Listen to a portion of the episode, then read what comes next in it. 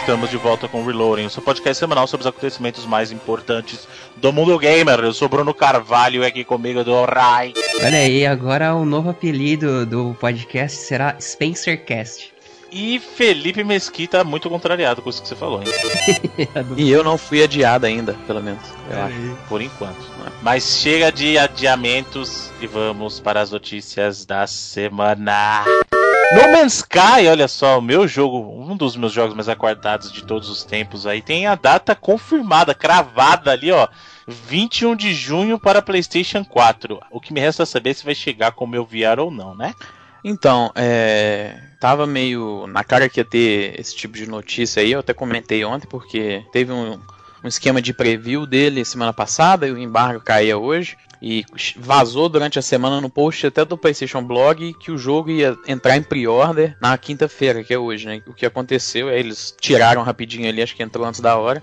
E aí a gente acabou sabendo da data que o jogo vai ter uma versão física, uma versão retail de cara, assim, desde o começo. E o preço, que é 60 dólares, né? Aqui no Brasil, como vai ter essa versão física, 230 reais tá na PSN. Puxado pro nosso, pra nossa grana, mas é, acho que o preço que o developer cobra, acho que a gente não tem muito que, que questionar, né? O preço que ele acha que vale o jogo. Se você acha que vale ou não, aí é, tá na, na mão do consumidor pagar isso, né? Mas teve umas notícias até interessantes aí, eles deram um pouco mais de informação. É, eles falaram que vão ter NPCs no jogo, então o jogo, e o jogo tem uma lore, então ele tem uma história por trás assim desse universo e tal. Uma lore procedural também? Ou... Seria louco. Não, é, a lore em si não, mas por exemplo, os NPCs eles são alienígenas, né, eles são uhum. várias raças diferentes.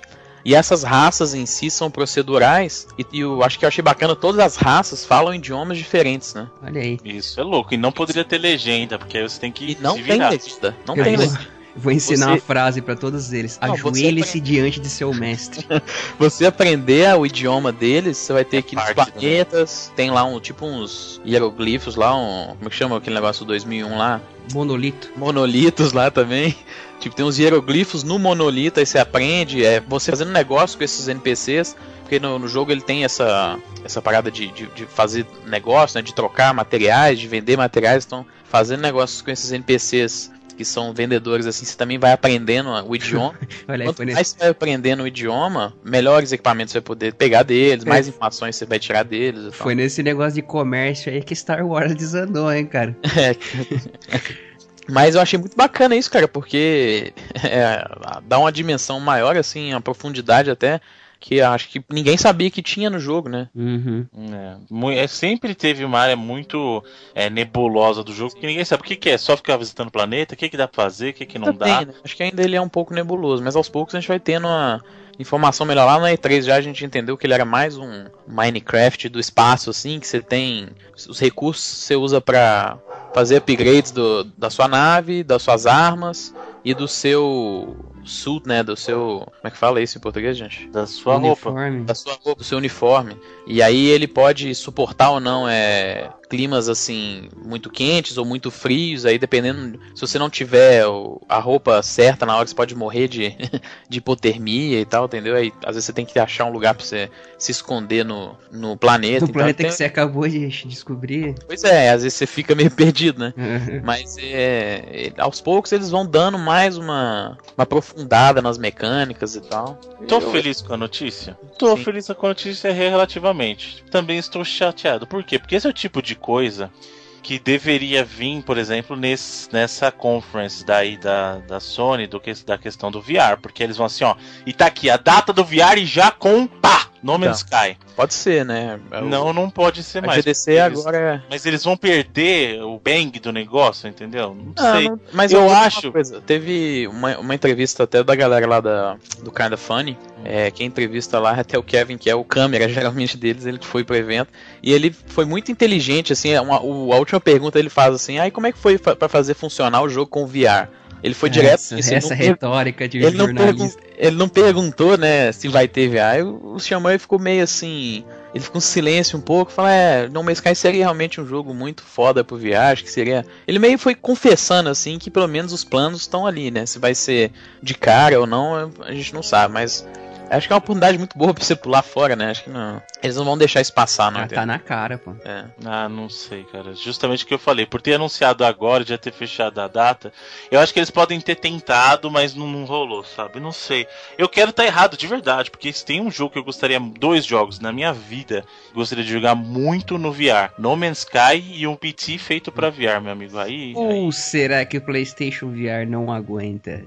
É, o No Sky não é uma parada. É, pra o... começar, o jogo é, ele, não, ele não é nem pesado, né? Ele é, é, é, o esquema é um procedimento mesmo. E ele, ele, nem armazena nada. Ele tava vendo até entrevista. Ele fala assim: quando você chega no planeta, aquela linha de código procedural gera ele. Aí você entra, aí o planeta tá lá gerado e sendo gerado. Quando você sai, esse planeta não tá armazenado na sua memória, ele vai embora. Ele armazena a linha de código que, gerou foi, que foi gerada procedural. Quando, aí ele, a única coisa que ele armazena é essa linha. Quando você vai voltar para esse planeta, se você quiser, aí ele usa essa linha de novo. Ele não vai gerar uma nova, ele só usa essa, entendeu? Então, a genialidade da parada não é bem. É, Gráfico. É, então, é, é, o, a engine, né, que eles fizeram, é, né? Essa, isso, isso, desde que anunciaram, né, cara? Isso que sempre foi o, o mote cabuloso da parada. É provável que ele seja um jogo de pouquíssimos megas, ou pouquíssimos gigas, na verdade.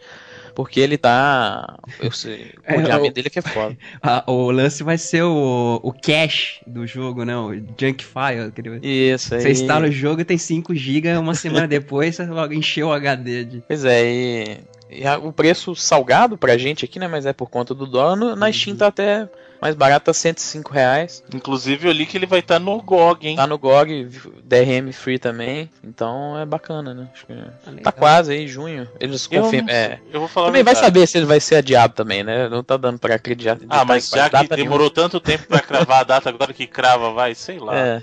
Eu, eu vou falar a verdade, me desanimou um pouco. Se ele não tiver VR, eu, eu, eu sempre confiei na premissa desse jogo, antes mesmo do VR.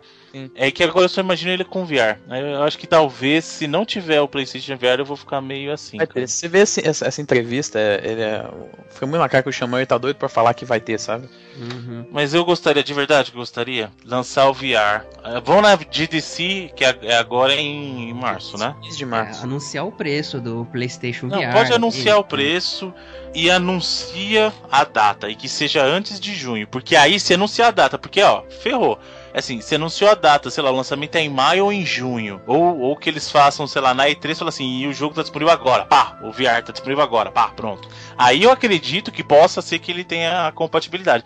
Agora, se eles já na DDC anunciaram, ah, não, então o lançamento realmente é pro final do ano, sei lá como o pessoal lá da. Foi da GameStop que falou que tinha foi. previsto para agosto, alguma coisa assim, não é isso? É, o CEO falou que eles estariam vendendo o PlayStation VR no final do ano. Então, aí, aí complica. Aí já não. Sabe? Ah, mas aí o jogo vai sair antes e aí às vezes pode ser o tempo para fazer o suporte pro VR até lá, né? Ah, não sei. Assim, eu acho Sem VR não boa pra, pra passar, entendeu? Acho que ele, então, eu ele também vai acho. de alguma forma. Então... Eu só consigo imaginar esse jogo agora com VR. Eu falei, acabou de que ele quebrou o jogo para mim, porque é um jogo que eu sempre, assim, é, desde que eu vi lá o anúncio eu fiquei bobo e nem imaginava com VR. Mas depois que foi a questão do, do Morpheus e o PlayStation VR falou assim, esse jogo nasceu para ser feito no VR. Então eu só consigo imaginar ele assim. Quer dizer que eu não vou, eu não vou comprar o jogo? Não é isso que quer dizer, mas que eu tô um pouquinho menos empolgado caso ele não seja VR, eu tô. Hum. Mas é uma expectativa minha. É igual quando você vai assistir um filme, tá com a expectativa lá em cima e chega lá. É, o jogo em si tem um trabalho muito difícil de manter a expectativa do povo. Acho que ele foi muito hypado, assim. É, né? eu falo, desde a E3, desde o começo do ano já eu tenho baixei a bola. Esse e tal, assim, uma parada que sempre me maravilhou foi essa parada da questão tecnológica dele. Uhum. Mas eu tenho muito interesse sim, acho. A minha hype tá até controlada, assim, sabe? O, o achievement tecnológico ainda é um, é interessante, um chamariz é. absurdo, para propaganda, principalmente. Hello mas... Games trocou de, de logo essa semana para uma parada um pouco mais séria do que aquele logo que ela tinha a cara de do Joe Danger ainda, então ela, é bem provável que esse coding dela seja algo que ela vai usar no futuro também, não sei. Mas eu fiquei um pouco mais feliz ainda, um pouco mais interessado por conta dessas informações. Mas eu espero que tenha mais coisa aí até o jogo ser lançado também. Não, tomara que dê certo. Torço para que dê sim. certo, mesmo não, tenha, não estando com a expectativa lá no alto como os senhores estão. Muito bem, falando em gerenciar expectativas, Uncharted será atrasado de novo. Ah, duas semanas. Pouco, duas semanas, duas semanas, mas É, tá putaria difícil, né? É, é o seguinte, eu vou dizer o seguinte, quanto mais eles ficam nessa, maior a expectativa das Sim. pessoas vão ficar. E aí eu começo a ficar com medo de que. Porque assim, não adianta, chega uma hora, a gente já falou isso do, do caso do Half-Life 3, do caso do Portal 3. São jogos que quanto mais você demora pra lançar, maior a expectativa fica, não diminui. A expectativa pra um Half-Life 3 ela não tá menor hoje, ela tá muito maior do que tava na época. Aí anunciam o Uncharted 4 dois anos atrás, sabe? Aí fica nessa. Dois Ei, não, quase três, é, três anos Foi atrás. anunciado no final de 2013, e aí, no começo de 2013, alguns primeiros meses, a Amy Hennig saiu, né? E aí o projeto praticamente foi rebutado, inclusive essa semana teve a entrevista também do, do Neil Druckmann e do Bruce Straley, que o projeto mudou 100% em questão de história, né? Então, Ah, isso eu não é tenho um dúvida, jogo hein? novo, né? Então, ele- se você pensar, eles fizeram um jogo em dois anos aí, porque é do... o, o GTA pra PC que vocês zoaram pra caramba aí saiu antes. Aí antes do quê? Um ano e pouco depois, mano. Depois que o jogo já tinha sido feito, né? Ele é um port, não é um jogo feito do zero, pô. O GTA foi anunciado em 2013 também. Não, não, saiu em 2013. Saiu em foi anunciado- 2013, um ano e Não, pouco depois. saiu em 2013, quer dizer, ele já tava em produção desde o do, dois, de 2009. É, ele foi anunciado em 2011, eu acho, se eu não me Pra, engano. certo, Então- pra sair a versão do PC demorou 20 anos quase. Não, demorou um ano e meio, Bruno. Mas isso, isso não é o foco. A parada é que eu acho que eles deram mole. E foi Eles- igualzinho, antes do Eles lançamento. construíram, eles construíram o código em um ano e meio. Eles não pegaram o código que tava pronto, né? Eles pegaram e codificaram em um ano e meio. Antes do lançamento, duas semanas de atraso igualzinho. Abraço. Mas o. Acho que o Uncharted deu mole, porque era claro que ele não ia dar tempo de ficar pronto em 2015, né? É, mas independente, brincade- brincadeiras à parte, a, a desculpa agora é logística, né? Que eles é querem. ridícula. É, não sei se Ai, é a gente quer que que- todo mundo. Ai, que mundo maravilhoso. Que o mundo inteiro descubra Uncharted 4 ao mesmo tempo. Ei, Bruno, o, o Ah. Neil Druckmann mandou um aguarde e confie no É. Twitter. Não, assim, ó, tudo É bem. porque- É bom mesmo que ele esteja com esse taco todo. É bom que ele esteja com esse taco todo, porque a galera vai cobrar. É o que eu falei. Quanto mais demora, mais atrasa, a expectativa do pessoal vai lá em cima. E a chance de você cair numa dessas é muito grande. Porque chega uma hora. é maior, né? A, a chance vai lá na altura e aí não tem como você chegar. Sim. Eu, eu acho que eles deram mole de dar uma data em, 2010 em 2016, agora eles, no final de 2015 eles de- eles deram a data de 18 de março, né? Foi a primeira data concreta que a gente teve de Uncharted, e aí adiou pra 26 de abril, e aí adiou agora pra 10 de maio. Imagina. Acho que eles não deviam ter dado data nenhuma ano passado. É, quem fez pre-order. Imagina quem fez pre-order do Last Guardian em 2009, sacou? Mas, Felipe, teoricamente ele, ele teria que. deveria ter saído em 2015, né? Mas é, é, é isso que eu falei, como o jogo mudou de produção Uhum. 2014, seria impossível ele realmente sair em 2015, né? seria muito difícil por causa do, do É, tipo de adiaram pra É. esse ano. a gente já sabe. Ninguém tinha muita expectativa que ele realmente fosse sair em 2015. É, mas aí acho que o vacilo real não foi adiado 2015 para 2016, foi dar essa data em 2016, tipo, o que vai ser agora mais de seis meses antes do lançamento. Né? Acho que foi. Uhum. O vacilo foi, às vezes era melhor ter deixado só 2016, esperado mais e tal. Porque foi 18 de março, depois 26 de abril, agora é 10 de maio. A Calma, parada da logística eu acho até. Eu até entendo. Até quem escreveu o post, por exemplo, não foi o Neil Druckmann, não foi o Bruce, foi o Sean Layden, que é o presidente da SCA, agora é. Amigão do Felipe. é agora é o, é o vagabundo lá da, da, da camisa do Crash. Ele é agora também o, o chefão aí do- dos First Party Studios do, do Ocidente e tal. E aí ele falou que é por questão de logística, até porque de- do- depois do último trailer, os pre subiram lá na Amazon, tomaram o primeiro lugar de novo, então às vezes eles podem ter visto essa demanda ter subido, mas os caras foram muito espertos, né? Eles botaram um trailer foda pra caramba, pra uma semana depois dar uma notícia ruim. Acho que pelo menos do marketing eles têm lidado bem, mas é, é- é triste, mas como o Edu falou, duas semanas. É, acho que eles lidaram errado com a questão da data desde o começo. Acho que esse que foi o problema. Felipe, não são os 30 centavos. É isso que eu tô Vem falando. rua. Mas é isso que eu tô falando. Eles não é o, o problema não é o adiamento, é que eles lidaram mal com a questão da data em si. Exatamente esse problema. Então, mas no fim das contas, eu vou jogar ninguém vai lembrar que foi adiado. É, Tomara que o pessoal não lembre mesmo. É isso que eu tô falando. Eu temo de verdade pela hype agora, pela, pela expectativa, cara. Nada, duas semaninhas, a galera vai ficar até mais. mais. Na, no hype mesmo. ser um mês antes do E3 aí, praticamente, no lançamento também. Então, Uhum. É, isso sei.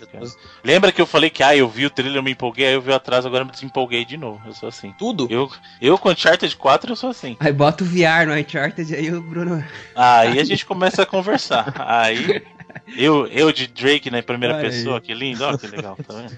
Aí a gente volta a conversar. Bom, já que o assunto aqui tá controverso, vamos falar de uma controvérsia de verdade. Porque essa semana aí que passou, a gente teve uma notícia do, do Colico Chameleon, uhum. que, que é um console retrô que promete não só retrocompatibilidade de 8, 16 e 32 bits através de cartucho. Não sei como é que é uma é retrocompatibilidade né? de 32 bits de cartucho.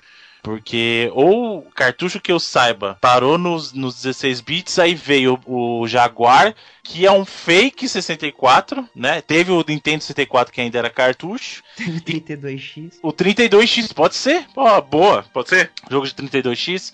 Ou então os cartuchinhos lá do Game Boy, que em teoria é 32 bits também, né?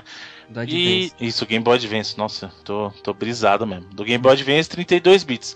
Agora, qual que é a controvérsia do negócio? O projeto é lindo, maravilhoso. Nossa, a, o pessoal da, da Colico chegou junto, abraçou lá o projeto e somos nós. É o renascimento do ColicoVision, né? Olha, que coisa linda.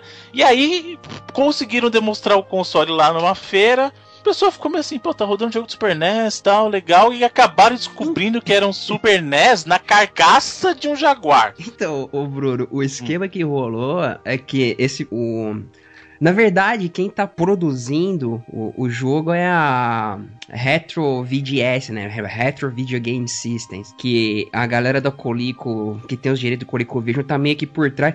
E que tá é muito mais esquisita essa história, porque parece que nem eles estão meio que sabendo o que, o que, que esses caras estão fazendo com esse projeto. E eles tinham o Kickstarter, a campanha deveria ter se iniciado no último dia 26 de fevereiro. Aí agora eles adiaram, disse que não vai ter campanha e acabou na internet, através do pessoal do fórum Atari Age, membros do fórum, um camarada chamado Frank Cifaldi, que comparou um modelo que teriam mostrado na tal feira e supostamente seria um Super Nintendo daquele aquele modelo micro, né? Baby. Do, acho que não era Baby. Baby era o que vinha com cartucho e um sem cartucho com controle. Esse tinha um outro. Foi logo no final da vida do Super Nintendo que lançaram não, o micro. Baby, o modelo Baby é menor, é um Super NES menor. Uhum. Ah, tá. Não, tudo bem. E seria um modelo. Os botões de... redondinhos, né? O Baby? É, é, é, é, tipo um Super Nintendo Slim. É, é o Baby, então... cara. Uhum. É, tá, independente do nome, seria tecnicamente um desse desmontado e montado numa carcaça do aqui, Atari Jaguar, que não sei nem o que tem a ver uma coisa com a outra aí.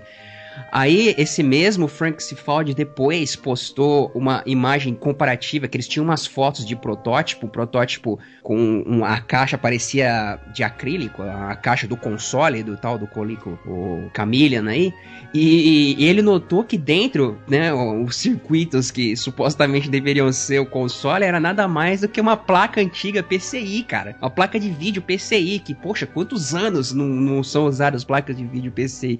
E depois essa imagem sumiu lá do, do Facebook dos caras, mas em mensagem eles dizem que ainda vão continuar com o projeto. Só que aí a galera da Colico, que supostamente seria quem estaria por trás, porque essa galera da Retro VGS, eles tentaram um projeto de videogame retrô que não deu certo. Eles queriam arrecadar um milhão e pouco para fazer um videogame que inclusive ia se chamar Retro VGS e conseguiram arrecadar 80 mil dólares e agora estão com essa do Coleco Camilo. E a galera da Coleco tem um post no Facebook que os caras falando, ô, mas pera aí, meu amigo, o que, que vocês estão fazendo aí, né? Aí vai dar um prazo de não sei quanto tempo vocês mostrarem um protótipo decente e tá nesse impasse e ninguém sabe o que, que é, o que, que não é, mas aparentemente tá sendo uma cara de roubada absurda por parte dessa Retro VGS aí. Sabe o que, que é? É uma armadilha. É, cilada, Bino. Exatamente. It's a trap. Ó, é o seguinte, eu desde o começo eu já, eu já falava desse negócio aí. Que, primeiro que console que roda cartucho retrô não é nenhuma novidade. Tem um Retron já e faz uhum. tempo que tem um Retron. Viu, Bruno? Um Retron... Só uma vírgulazinha. Eles hum. postaram. Postaram, né? Postaram um trailer que mostrava jogos do ColecoVision e do Intellivision e alguns jogos aparentemente criados pro tal do caminho. Jogos que parecem até interessantes, com cara de 16 bits e tal. Meio hip-off de algumas coisas que já existem, mas aparentemente jogos que seriam novos. É, e a, aí o que acontece é o seguinte, com esse suporte meio que tem embasamento. Olha, então não é só mais um console retrô igual o Retron é, por exemplo. A, aliás, a premissa deles era o seguinte: era um console que não só rodaria esses jogos antigos, mas teria suporte para os jogos indie, então pessoas poderiam desenvolver novos jogos para a plataforma deles, né? Uhum, e os caras depois falaram, falaram porque tá nessa, né? Então que nem papagaio, falaram o que aconteceu, mas ninguém sabe, ninguém viu que tem várias empresas se interessaram no projeto e tal, tá bem obscuro. É, vamos esperar para ver. Eu só sinto muito para quem caiu nessa aí, porque tá muito estranho, cara. E tem, já falei isso antes, tem que tomar muito cuidado com o que tá aparecendo aí, principalmente projeto de Kickstarter. Alguns projetos são muito sérios, outros começam no Kickstarter e saem depois, e aí vira o caso lá do simulador de antas. Tem que tomar muito, muito cuidado. E enquanto tem gente que sai dessa, tem gente que quer entrar, que é o caso da Harmonix, que lançou uma campanha do Kickstarter, não, não do Kickstarter, na verdade, de crowdfunding do FIG, né? Isso. Pra conseguir fazer um port de Rock Band pra PC. O pretexto é esse: conseguir fazer um port do Rock Band pra PC. E aí as pessoas colaborarem vão ganhar DLC, 30 músicas de DLC, não sei o que, não sei o que lá. Agora, não, eu odeio ser o cara que fala assim, eu avisei. Mas quando assim que anunciaram o Rock Band e o Guitar Hero, eu falei assim, não sei se é uma boa ideia trazer isso de volta, cara. Não sei se tá com o apelo do público. E tá aí. A gente só vê notícia negativa atrás de notícia negativa envolvendo Rock Band e. e Guitar Hero. E aí agora os caras estão abrindo para um jogo que foi lançado oficialmente em retail, lançando a campanha de Kickstarter. É, pra lançar pra PC. Tá parecendo aquela época daquelas bandas grandes que faziam aquelas turnês mundiais. Aí quando começava a parar de vender ingresso, eles vinham pra América do Sul e tal. é, e, e, os caras estão pedindo um milhão e meio de dólares para fazer isso. Não é, não é só o post, tem também o tal do Rock Band Network também, que é uma, uma rede que querendo estabelecer. E, e o mais né? importante, o licenciamento das músicas, onde é que entra nisso daí, né? Porque aqui acho que é a parte mais, mais cara da parada. Ah, mas isso aí já tá pago, né? Isso aí, as músicas que pelo menos já estão no jogo, tá pago, eles, é. Eles sempre têm que pagar de novo quando é para trazer a música do jogo antigo pro jogo atual. Ah, mas aí é só um porte do mesmo jogo, né? E, e convenhamos, pra PC, porque teve, foi o Guitar Hero 3, aquele World Tour e acho que mais algum Aerosmith, se não me engano, que lançou Gente, também. mas peraí, se, se Guitar Hero não vende nem no console, é, vai os já estão acostumados a ficar colocando coisa de plástico, será que o PC realmente, a galera de PC vai querer ficar colocando guitarrinha de plástico? Ah, eu, eu, eu não abraçaria, sinceramente. Eu... Tem umas que as, tem algum da geração passada que funciona, não tem. Tem o, o, o tem instrumento antigo Fire funciona, no, tem instrumento, tem instrumento antigo que não funciona nos novos jogos, mas que funciona nos novos consoles, mas que funcionaria no PC. Mas mesmo assim também acho. Não, mas eu não tô dizendo que eles não têm o que usar. Eu tô dizendo, será que o cara vai querer usar isso no PC? Ah, Entendeu? Eu tô dizendo que ele não tem como, ele tem. O cara para fazer, alguém criar um driver para fazer funcionar é, rolar, né? guitarra é de Play 4 ou de Play 3 que seja, ou de 360, isso aí é um 2 pra fazer, cara. Uhum. Um cara, falar nisso, na época do Frets on Fire, foi uma febrezinha aí. A galera jogou pra caramba.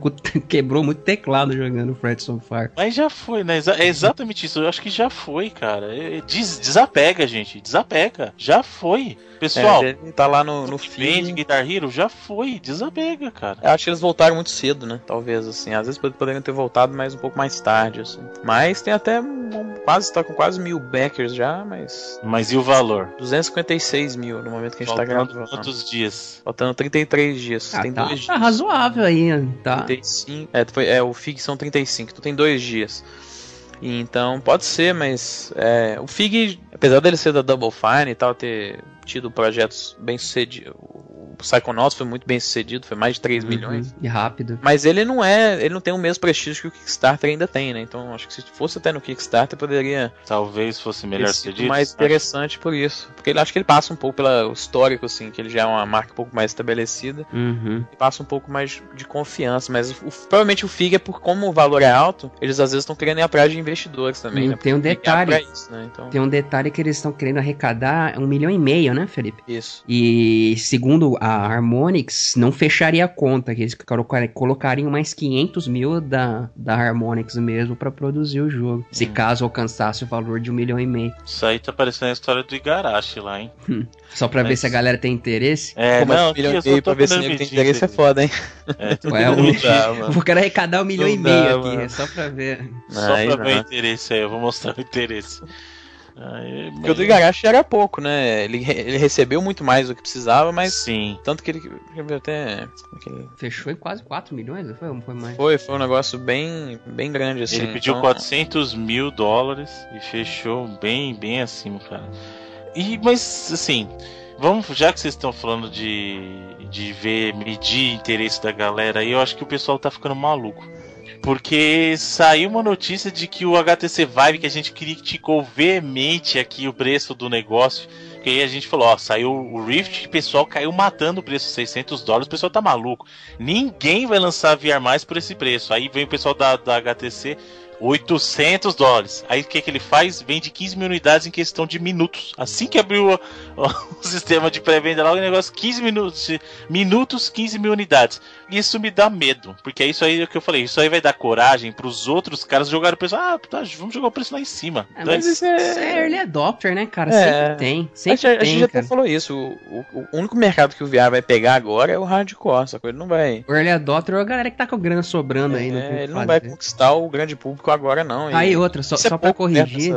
Só pra corrigir, foi 5 milhões e meio do Bloodstained, que eu tô vendo aqui. Foi bem mais. 5 milhões e meio, que os caras conseguiram mais. 400 mil, hein? É. Mas enfim, o. Eu, cara, 15 mil, se você for pegar, não é um número expressivo. Tem muita gente com grana sobrando aí, pô. Pô, no mundo. Minutos. É tudo bem que na, na, na, Europa é mais caro ainda, né? É Caraca, é tá quase euros. É, não, se ele é 800 dólares no, no território norte-americano, na Europa ele é 900 euros, né?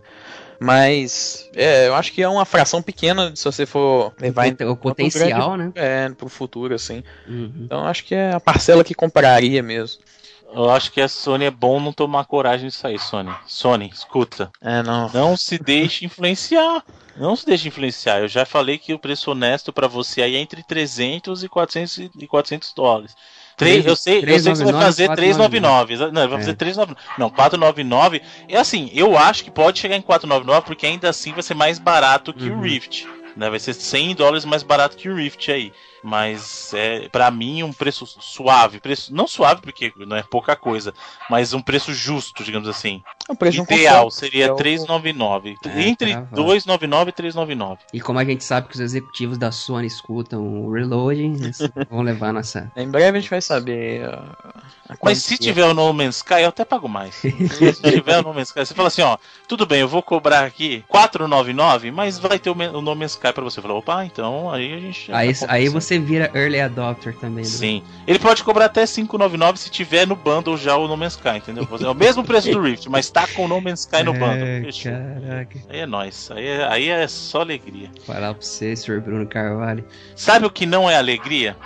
A E3. Olha que aí. isso? Porque a Falou. Activision acabou de anunciar que não vai ter um stand dela na E3. Esquisito, o que, que tá né? acontecendo que todo mundo tá fugindo da E3? Tá tendo doença lá? O Zika tá ah. tá lá, vai estar tá na E3? Como é que é que funciona isso aí que eu não entendo? É, primeiro a gente ouviu da EA, né, que foi acho que um choque maior, porque ela tinha não, não só a ma maior stand, como o stand da entrada da ala sul. E tinha conferência e tinha também. uma conferência é. atrelada à E3, né? Ela ainda vai ter lá o EA Play lá, EA Fest lá na mesma semana da E3, mas ela vai ser é, fora da, do circuito da E3, né? Oficial da E3, que é uma empresa. Né?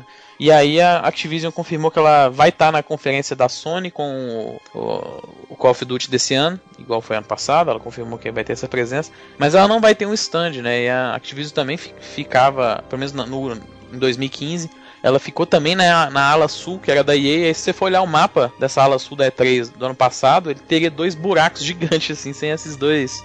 Essas duas publishers, né? Com dois dos maiores stands e o stand da EA tá bem na entrada, né? É, não é a primeira vez que a Activision não teve lá em questão de stand, acho que em 2000 e... 11 ou 12, eu não vou lembrar certinho agora, mas um desses dois anos ela não teve. É, isso não quer dizer que eles não vão estar na E3 também. A EA, por exemplo, ela vai estar na E3 em questão de. Tem aquelas reuniões, né? Tem a, as, as salas exclusivas para imprensa lá, de para mostrar jogos, para poder mostrar vários tipos de, de, projetos. Isso ainda vai ter da EA, da Activision, acredito também que sim, né? Mas isso economiza uma grana boa para eles, porque a E3 é muito caro pra você, principalmente, ter um stand desse tamanho, né? E a gente tá vendo que aos poucos aí talvez a, a E3 em si não suma, mas ela seja substituída pela, por vários eventos individuais em si, é, na mesma época, assim. Ah, por exemplo, a PlayStation Experience é, uma, é uma, um evento da Sony, né? Feito pela Sony, é, tudo bem que ela acontece em dezembro, mas é pode ser que isso passe, passe a ser a E3 deles, né? Uhum. Dando até a, a mais abertura pro público e tal. O que acho que não mudaria tanto a questão da a imprensa tá lá, porque a imprensa vai estar do mesmo jeito. A E3 virou um, uma época, né? Ela não virou tanto a, a empresa, né? A feira em si ela virou aquela semana em, no meio de junho ali que várias coisas acontecem. Então, quem sabe a gente pode estar indo pro futuro as publishers sumindo. Pode ser também que ano que vem tem um recorde de publishers, tem mais publishers aí, então vai saber, né? Mas. Sabe o que seria uma virada assim de mesa fantástica se todos começassem a ter evento digital e a Nintendo foi a primeira a fazer isso. Olha aí. aí ia ser, é, ia, ia ser um plot twist. Ia ser um plot não twist é, não é monstro, nada hein? De, de outro mundo você pensar isso não, né, cara? Ah, mas eu acho que perde um pouquinho da graça, cara. Ah, perde, perde um a pouco Direct do fala encanto. bem com o público da Nintendo, né? Apesar do público da Nintendo hoje não ser tão grande. A Nintendo hoje ela não precisa falar com o público dela, ela precisa falar com o outro, com o público maior, né?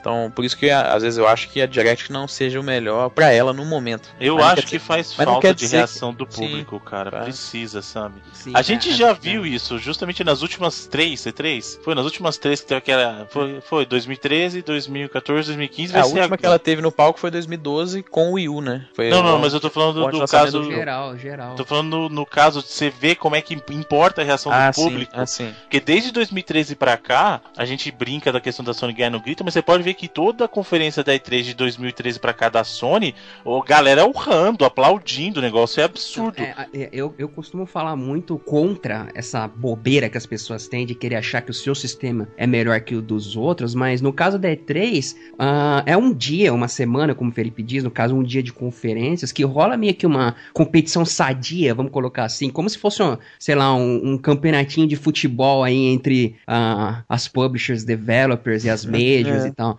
Né? É, é- é um lance meio divertido, até eu digo campeonato porque tem a própria interação com a, a galera, que seria a torcida, e é muito gostoso, até pra quem acompanha de fora, pela própria internet. é, eu já eu nunca tive a oportunidade de ir até a E3 acompanhar lá na, no- nos eventos, nas press conferences, mas sempre acompanhei, acompanhei nas redes sociais aí, desde que elas. Até desde a época do Orkut lá, de, de É. fórum e tal. E é, é sempre bem bacana, né? Tu, tu ficar junto assim com a galera e ver as coisas acontecendo e ver a plateia levantando com um, um anúncio ou outro.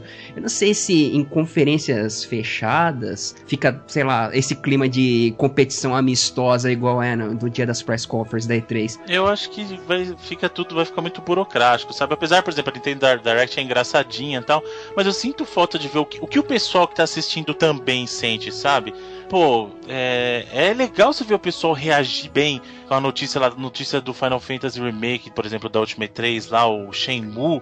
Tá o, a volta do Last Guard e tá o Fumito Ueda na, na galera, no né? meio do público, é verdade. É, isso foi bacana, então. Ou, ou a própria, ó, que se a gente sempre comenta o vídeo lá do, do Yoshida com, com o Adam Boys, né? com Adam Boys fazendo. Exato. É. A gente- a gente- é, é difícil, né? A, a indústria do, do videogame ela é muito mutável, ela tá sempre mudando, não só a, a indústria, mas o jeito que a gente cobra a indústria. Então, a gente fala aí, é, já tem acontecido alguns tempos ter, terem demos lá na E3, mas terem demos que você pode baixar no seu videogame, no seu computador, Uhum. na hora, no, no mesmo dia que os jornalistas estão jogando lá, por exemplo. Isso tem acontecido com mais frequência. E pode ser que pro futuro o público queira isso, né? não, não ligue tanto pra ter esse tipo de interação, eles querem mais ver o que vai acontecer e já poder estar em casa pra poder jogar, pra ter a Sim. própria ideia dele, entendeu? E é uma tradição já consolidada, né, no mundo dos videogames. Até antes mesmo da E3, eles faziam na CES, que é, é um evento que acontece de produtos, Consumer Electronic Show, né, se não me engano. E já vinha lá desde o início dos anos 90, tinha esse lance de apresentar, de ter cabine, de ter press conference. Aí em 95 começou a E3 Isso. e tá aí até até hoje. Sei lá, eu não gostaria que se individualizasse. É, a E3 já fez um, um evento menor desse. É, teve uma, uma 2007, época. Isso, uma é, época que eles deram uma fechada pra imprensa, que, pô, ninguém curtiu, né? Não foi É, bacana. na verdade, a, a E3 até hoje ela ainda é fechada. É só da imprensa. Não tem, não tem como ninguém. Você tem tido abertura, mas assim, a, a publisher ganha tantos convites para ela distribuir, por exemplo. Isso tem acontecido, mas.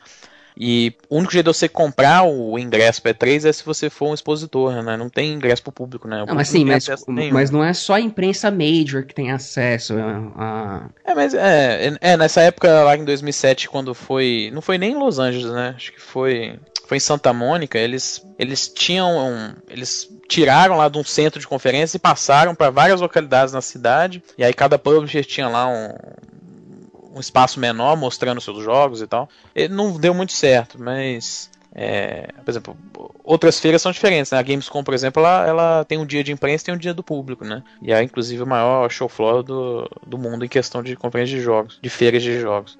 Mas não sei, é. É, é engraçado ter as duas, duas das maiores publishers fora, né? Da, da questão do stand, vai ser diferente. Pra gente não vai mudar muito, vai, vai mudar pra quem for lá cobrir, mas. É uma, é uma parada a se pensar mesmo, se talvez o futuro seja individualizar as, as, as conferências, a- as, as feiras em si. E às vezes, quem sabe, pode até ser um junho inteiro de, de, de E3, entendeu? Cada semana é uma publisher que vai Hum. fazer o seu evento ali. As publishers vão seguir a tendência da molecada aí, né? Não sou obrigado, véi. É, o público é diferente, né? O público é agora a galera do YouTube mesmo. e- Aham. Então, O cara fala, não sou obrigado, véi, no Facebook, no lugar que ele tem que criar uma conta e é obrigado a aceitar um termo de. é, de de responsabilidade. Parabéns, molecada. Estamos de parabéns. Muito bem, vamos seguir em frente aqui para a sessão que vai retorcer o Felipe em sua cadeira agora, que é a sessão Xbox, sessão Mas, Microsoft agora, O maior cachiça desse programa. Spencercast.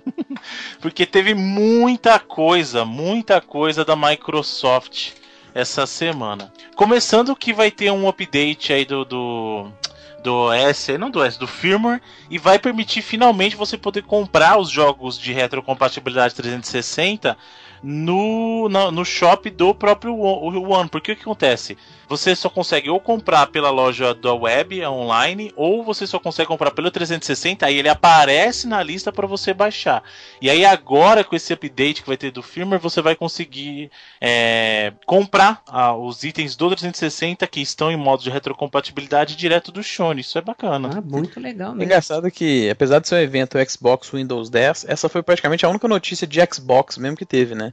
O resto foi muito focado na relação do Windows 10, assim. E é interessante essa notícia até porque o Plants vs Zombies lá, original, ele foi adicionado lá no Vault da, do EA Access, né? E ele é um jogo de retro que aí você pode entrar pra... Então já é uma, uma, uma promessa que a EA tinha feito lá de adicionar os jogos da retro também no Vault que tá começando. Pô, Sabe o que, que a Microsoft podia fazer se a engenharia de hardware permitisse? Um emulador oficial.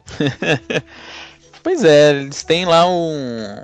Eles falaram até que vão trazer os aplicativos lá, né, do, do Windows 10 pro Xbox. Pro Xbox, né? Até tem o aplicativo de emulação, né? Mas claro que eles vão trazer só os que forem interessantes pro, pro console e tal. É, mas eu falo que ele teve muito foco no Windows 10, até porque, por exemplo, anunciaram lá a versão do, do Forza para o Windows 10, que é o Forza 6 Apex, que é até free to play a versão. E tem até bastante conteúdo, tem muito carro, muita, muitas pistas e tal. E anunciaram também que os, os Forzas no futuro todos vão ser lançados simultaneamente, tanto para Xbox One quanto para PC. É, mostrar lá que eles a terceira temporada, que já tinha sido confirmado para PC também, deram a data lá de acho que 29 de março. E aí teve uma discussão aí em relação do, do Phil Spencer não ter falado, mas ter dado a entender que talvez o futuro do hardware da, da Microsoft seja cada vez mais parecido com o PC, né? Não, na verdade, o que aconteceu é uma coisa que a gente já vem cantando faz tempo, a bola, e ninguém percebe. Cara, o futuro não tá no hardware, gente. O futuro é serviço. A gente fala isso o tempo todo. Ninguém hoje em dia mais, ninguém não, mas uma parcela muito pequena de pessoas compra Blu-ray player, DVD player. O pessoal assina Netflix, o pessoal assiste YouTube. Dificilmente o pessoal hoje em dia compra CD e nem compra MP3 mais. O negócio é o que? Spotify.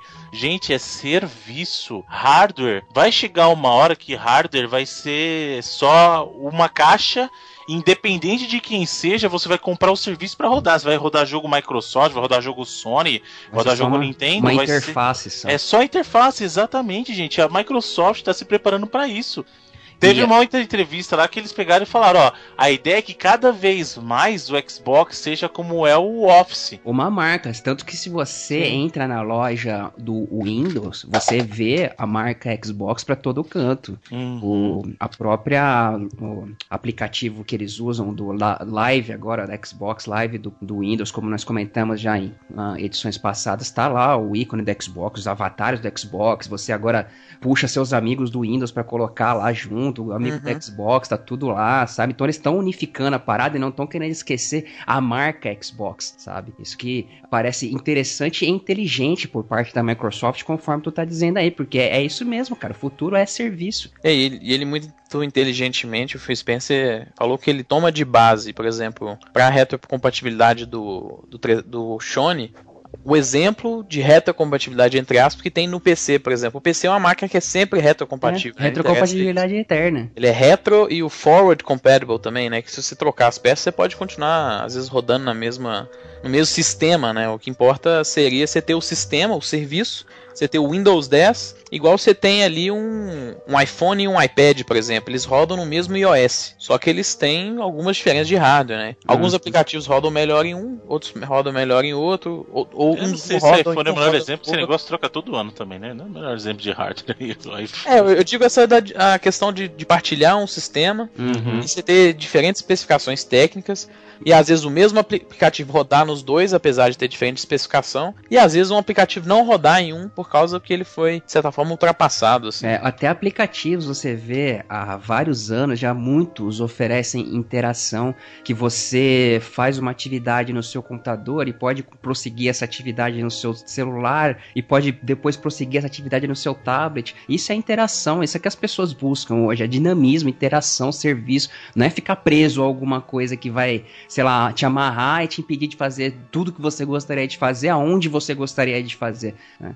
É, o importante, gente, é que a gente precisa ler como o mercado evolui, como a gente evolui também. Ninguém hoje, a não ser eu, tá preso com um CD, com DVD, com Blu-ray em casa, sabe? Não, é e mesmo eu assino Netflix, tem. cara, sabe? E mesmo eu tô lá no Netflix lindaço, Spotify, tudo. Porque Gente, o mundo hoje é outro. A galera tá ali, ó, mais dinâmica. Eu não quero estar tá preso e, e, o futuro do serviço é isso. Eu não quero estar preso com a minha caixa aqui. Eu não posso sair por aí carregando meu Play 4. Agora imagina um futuro em que os jogos da Sony, os jogos da Microsoft, jogos da Nintendo são serviços que você contrata e uma, ou paga uma mensalidade lá, como que é o modelo que a Sony já está tentando. O PlayStation não, mas não está com muito sucesso do ponto de vista de, funcion, de funcionalidade, né, de funcionar efetivamente. Mas imagina isso como é o seu Netflix. Hoje você assina um Netflix, mas você pode assistir Netflix na sua TV, no seu videogame, no seu celular. Você leva o Netflix com você para onde você quiser. Exato, foi exatamente o que eu quis dizer. Até o que a gente comentou semana passada em questão de o próprio hardware do celular possibilitar que serviços assim, futuramente, possam ser levados com você em qualquer lugar e possam ser acoplados por você em qualquer lugar. Né? Você tá, por exemplo, jogando teu jogo no teu celular, no transporte público, pode chegar na tua casa, plugar e continuar jogando na, na sua TV. Né? Eu, eu, eu, pelo menos, enxergo um futuro de serviços de, dessa forma.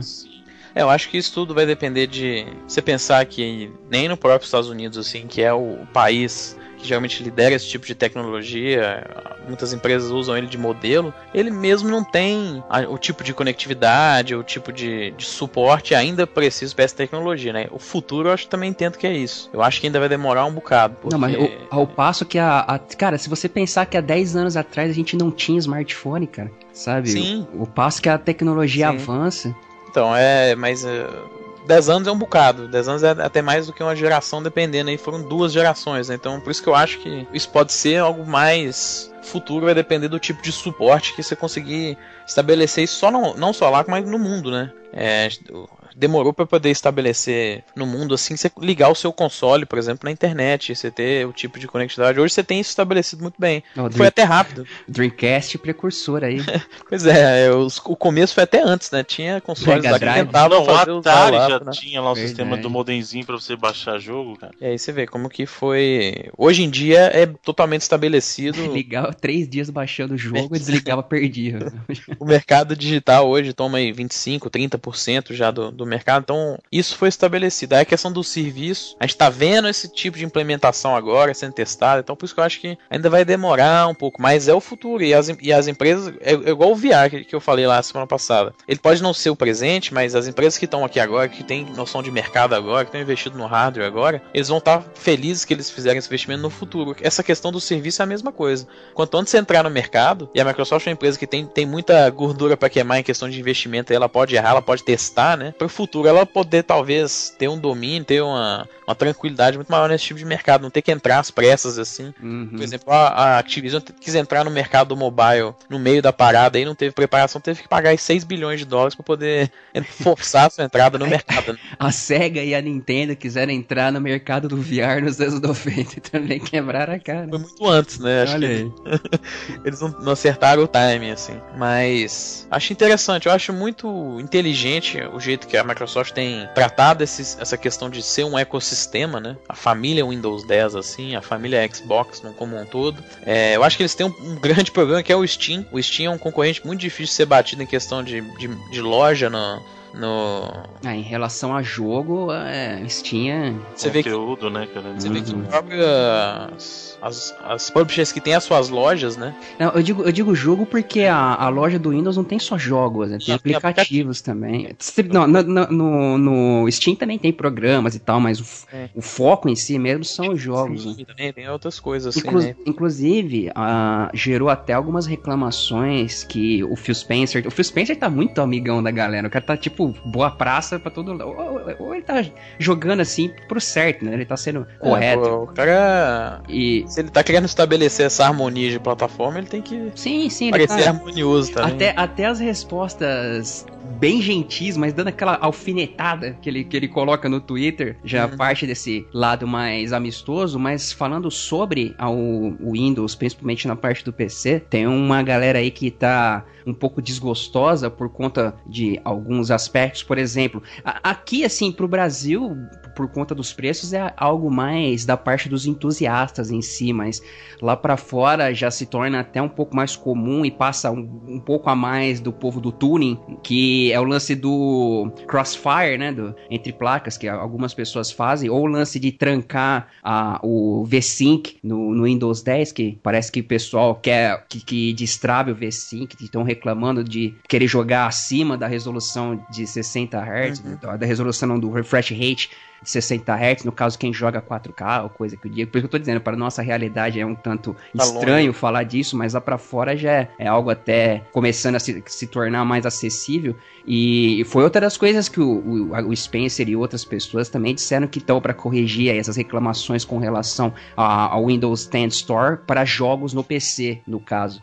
Então, é exatamente esse problema. Você tem um concorrente que, que soube agradar muito bem o consumidor, que é, o, que é a Steam, né? A, a Valve vive um caso de amor aí, no geral, com o seu público do PC. Tem anos já sem ter um, um problema muito grande, entendeu? Uhum. Então, e o Windows 10 já de cara, a galera já começou a reclamar. Reclamou do Tomb Raider lá, que tava com problema reclamou desse esquema do refresh rate quando ah não tal jogo vai vir para PC também ah mas é exclusivo de Windows Store ah, então não vou comprar porque Windows Store é uma merda a galera tem reclamado, mas às vezes é um pouco de birra, às vezes é um é, pouco Tem de... gente que reclama porque, vou te falar, né, cara, porra. É, gosta de reclamar, a internet é. pra isso, né? Mas essa é uma dificuldade que ele tem e eu acho que eles têm tudo para lidar muito bem com isso, porque eles ganharam, eles ganharam e estão ganhando de volta a confiança do consumidor no, no, Xbox One, por exemplo, depois de um começo bem desastroso, né? Eles uhum. têm feito tudo direitinho, tudo muito bem pensado, é, incrivelmente beneficiando eles e o consumidor o tempo todo. Eu acho que ele e é difícil você conseguir fazer isso, né? Acho que a divisão Xbox tem feito isso de uma forma muito inteligente. Então eles têm tudo para poder virar essa, esse jogo no Windows 10 também. Sim. Apesar que, por exemplo, o Gears of War Ultimate saiu é, na terça-feira, né? Caiu o embargo dessas notícias todas e o jogo já saiu. Do nada ele apareceu lá no. Ele saiu cheio de problema, né? Inclusive, tem vários bugs e tal. E aí, de novo, pesa contra isso. Claro que é coisa que, é pra, dá para ser arrumada, mas vai pesando contra. Mas eu tenho certeza que eles têm tudo para poder melhorar essa estabilidade do serviço. Até porque, se você pega pro lado do PC, é, é um mercado bacana, né? tem uma competitividade interessante em relação a essas lojas, porque você tem, além do Steam, agora o Windows 10, você tem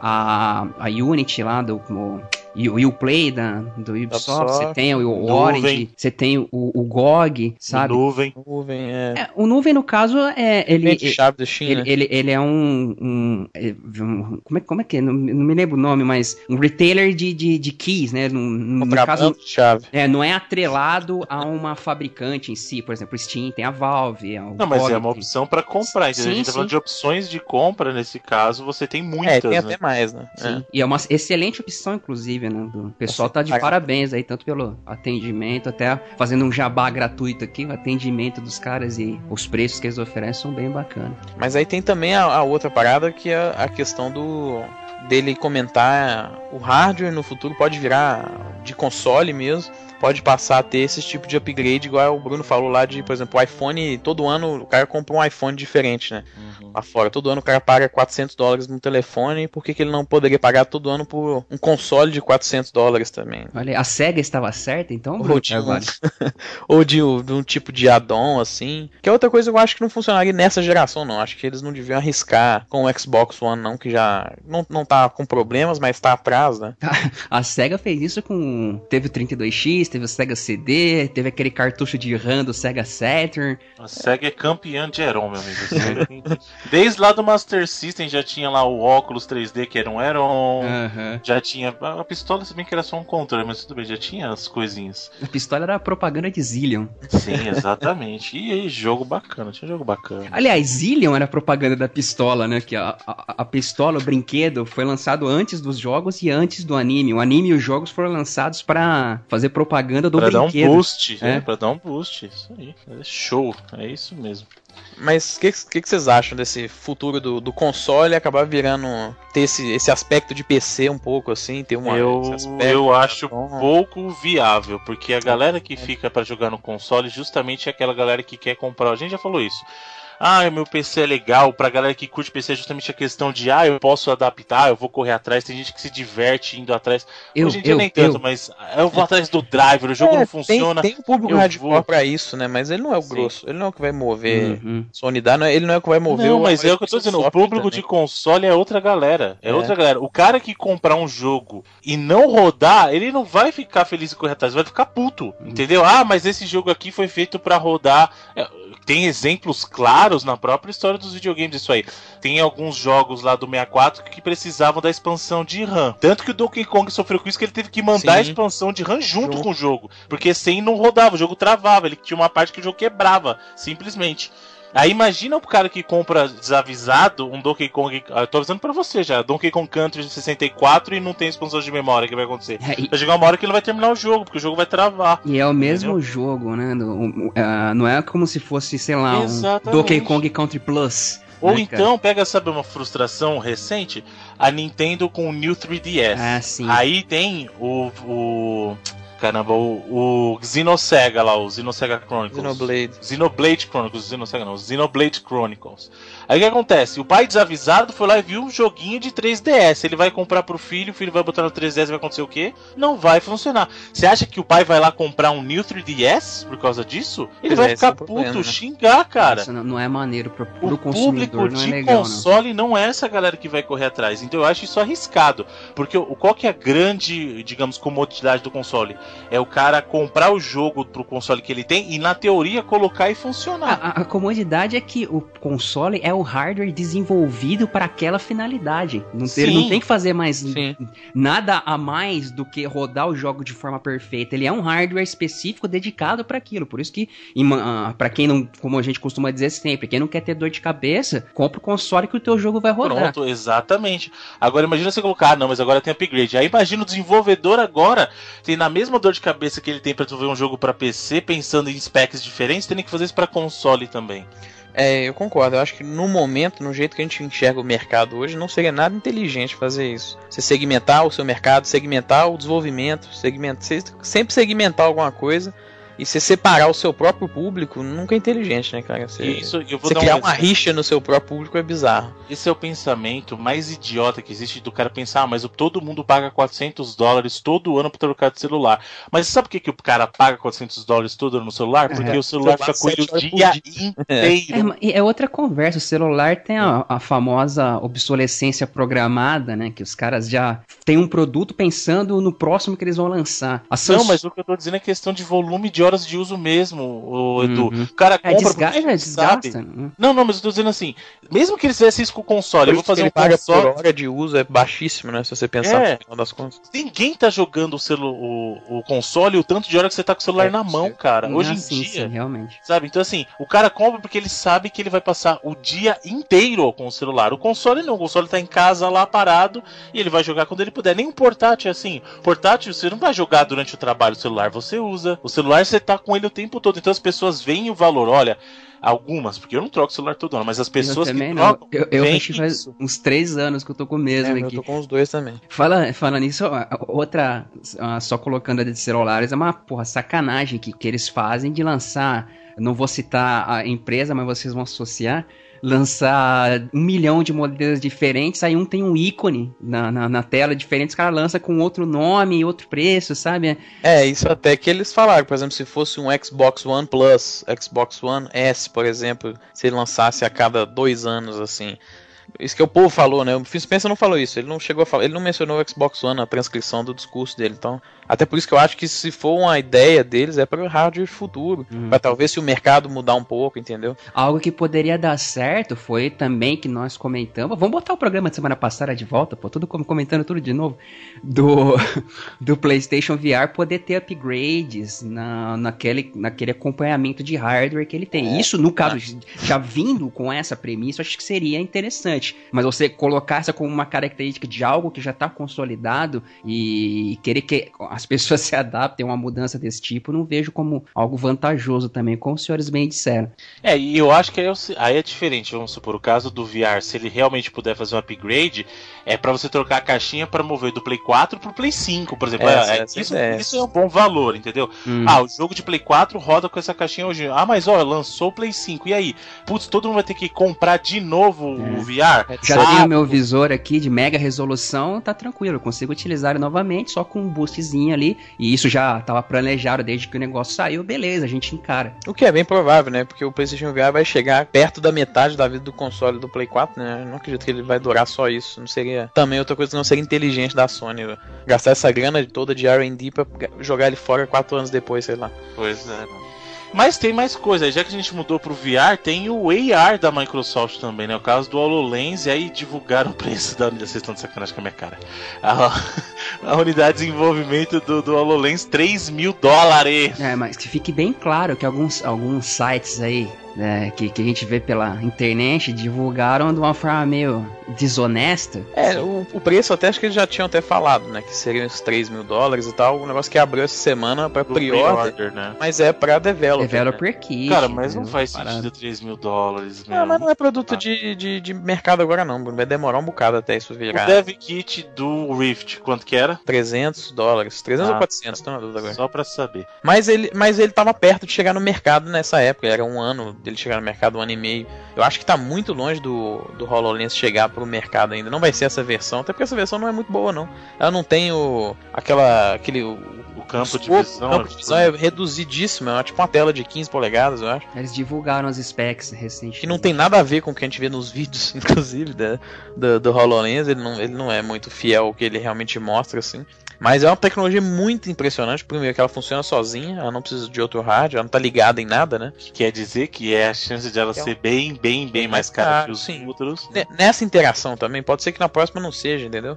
Então, eu acho que vai demorar muito aí. A própria Microsoft falou que no mínimo 5 anos ainda de, de pesquisa, de desenvolvimento, pra ver talvez se isso vai Ah, chegar tudo isso, gente. O, o, o, o Vita já tem AR, o DS, o 3DS já tem AR, gente. Tem realidade aumentada lá.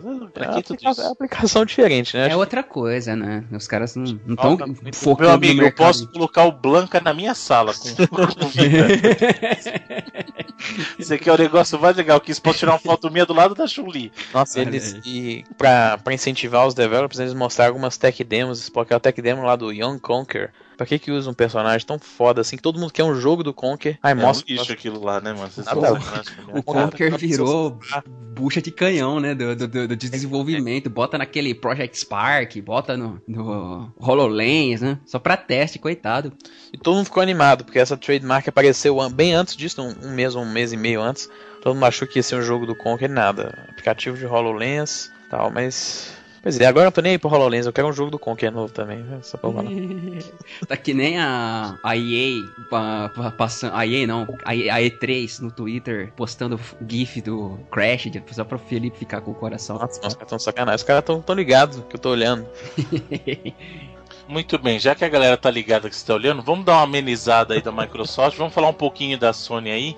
Algumas notícias que vêm da Sony que vai ter aí o novo, o novo update. Algumas pessoas já começaram a receber um update novo, né? Você pode inclusive se, inclusive, se voluntariar para receber esse, esse- essa atualização nova e tem algumas features aí interessantes para algumas pessoas, para mim nem tanto. Dentre elas, você fazer streaming dos jogos de Play 4 pro PC. Que é um negócio que a gente comentou aqui que começou como uma parada. Não começou como uma parada, né? Mas um cara começou a desenvolver um não oficial. É, desenvolver queria não, ele tava pra vendendo, né? É, e logo a Sony falou: não, sai fora que a gente já tá fazendo isso aqui. Vou parar com essa parada aí. E já tá rolando. Eu até tô com ele aqui, mas a gente não pode comentar como é que tá, né? Por causa que tem o esquema de NDA e tal. Mas ele tem várias features, assim.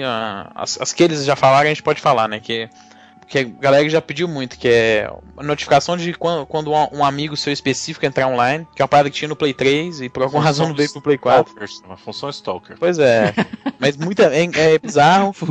Sempre Função. que. Função Facebook. Sempre que tinha isso no. Tinha um update novo, a galera começava nos fóruns ou nos comentários do PS Blog, ah, cadê o, o friend notification e tal? Todo mundo pedia isso por alguma razão. Apareceu offline, que pra mim é muito bom, acho que tem uns caras aí que não, não tem noção assim. Tem, tem um chegado meu que às vezes eu tô no, no Netflix e o cara me chama pra party, assim. Não faz sentido nenhum, né? E aí, é bacana também isso, é o Remote Play, tem lá de você fazer, programar eventos com seus amigos, programar jogatina e tal, e tem outros que não, não foram estritamente divulgadas assim, mas que também estão sendo testadas.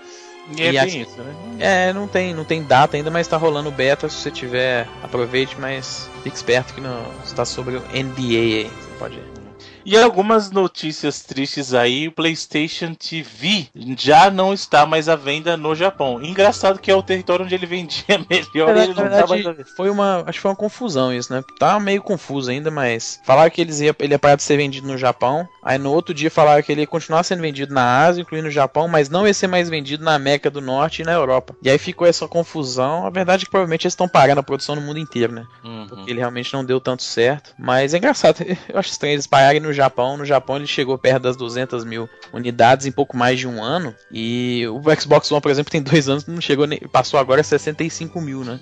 e aí você pensa que. Essa semana atingiu o menor número da história de Xbox One no Japão. Por semana, que foi 60 unidades na última semana. Caraca, velho. vendeu menos que, que E- bala Juquinha na padaria. Tem noção, o- o Play 3, ven- que foi, acho que o segundo que vendeu menos foi 1.500, 1.300. E, e aí Play 4 e 3DS foram 24, 23 mil, assim, pra você ter noção, comparar os, os, os hardwares, né? Mas o Vita é um, era um device interessante, mas ele tem uns vacilos, né? É, lembrando que eu tô falando do PlayStation TV, não é, não é do Vita, né? Eu, eu tenho um PlayStation TV. Eu acho, eu acho ele legal, porque ah, eu vou. O, o PlayStation Vita e o PlayStation TV eles são, são feitos para um né? público específico. Quem, é, quem, quem que é o cara que vai comprar um PlayStation, ou que deveria comprar um PlayStation Vita, por exemplo? É o cara que é fã de jogos Sony. Jogos Sony. Por quê? O PlayStation Vita permite que ele jogue jogo de Vita, alguns, jogos de PSP e jogos PS1 Classics na TV. Então vamos supor, você, você hoje não tem mais um Play 1, por exemplo, mas você sempre quis jogar, sei lá, o Crash Team Racing com seus amigos, ou jogar algum jogo é, sei lá, jogo single Final player. Fantasy, Resident Evil. É, então, por exemplo, com o PlayStation TV você tem todos os Final Fantasies do 1 até o 10 para jogar com uma caixinha única. E você pode jogar na sua TV. Ou você joga no Vita se você tiver o Vita, ou então, mas a, a, grande sacada do PlayStation TV, qual que é a diferença? O Vita é um console para você. E quando você põe um PlayStation Classic lá no Vita, só você pode jogar. Com o PlayStation TV, como ele aceita controles, você consegue colocar, sei lá, até quatro controles e jogar os jogos multiplayer, entendeu? E ele aceita o controle tanto de Play 3 quanto de Play 4. Quanto de Play 4. Então, o que, que é o PlayStation TV? Ele é um console lá para você que quer jogar jogo na TV e não tem um console, sei lá, Ele é um substituto pro Play 4 ou pro Xbox One, pro Nintendo Wii, Wii U? Não. Ele é um, ele é um, ele tem um propósito específico, é para quem curte plataformas PlayStation poder jogar esses jogos que eles de repente perderam no tempo. Tanto que é o que eu falei, ele tem, nele você pode jogar todos os Residentes clássicos, aí você pode jogar os Residentes do Vita também. Você pode jogar Metal Gear, você pode jogar Metal Gear clássico, você tem tudo. Você pode jogar os que estiverem disponíveis lá da biblioteca do Play 1.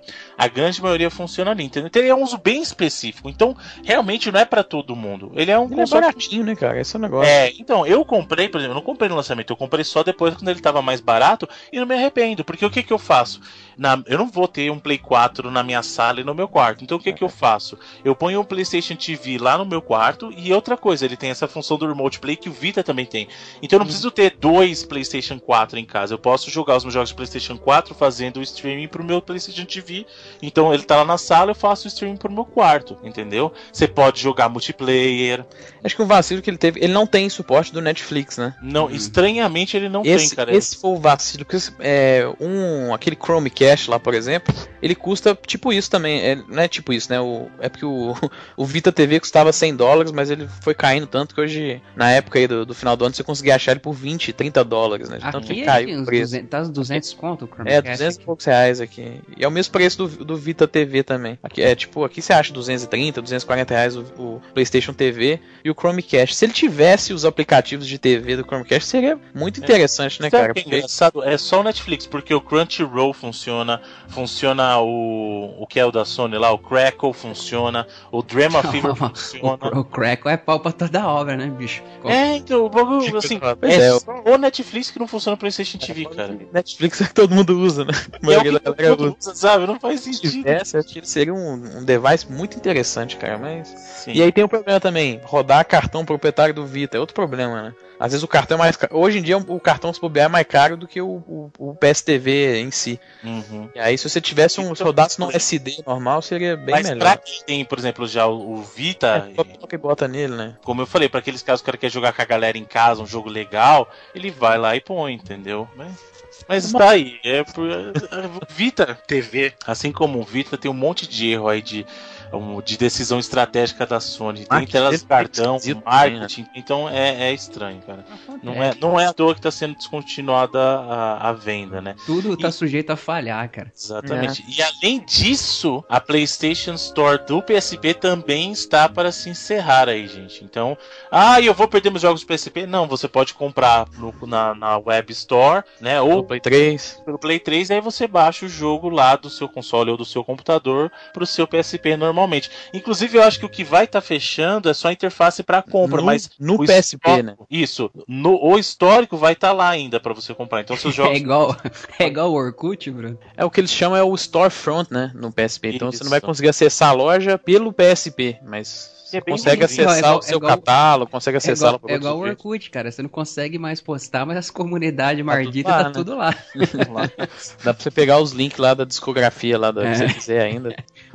Muito bem. E aí, vamos, vamos sair desse mundinho Microsoft e Sony, por favor. Vamos falar de, de um jogo e uma polêmica que envolve o jogo, que é o Final Fantasy XIV aí, que clamaram, clamaram não clamaram, alguém acusou, é, o termo certo é acusar, acusaram Final Fantasy XIV de chupinhar uma música. E aí a banda falou que é benevolente não vai processar isso mesmo, Edu? Assim, é, gente... o, é o, o Power Man 5000, que uma galera deve conhecer. Uma, uma banda de new metal, tem músicas até famosas. O Spider One, vocalista da banda, é irmão do Rob Zombie, que é um cara que eu particularmente sempre curti o trabalho dele, tanto musicalmente quanto é, em cinema. E, eu, olha, sinceramente, não daria muita importância para notícias assim mas como é uma música bastante conhecida, que é a When Two Worlds Collide, tem vários jogos, tem no Tony Hawk 2, se não me engano, tem uh, no aquele o WWD SmackDown também, que ele tem lá.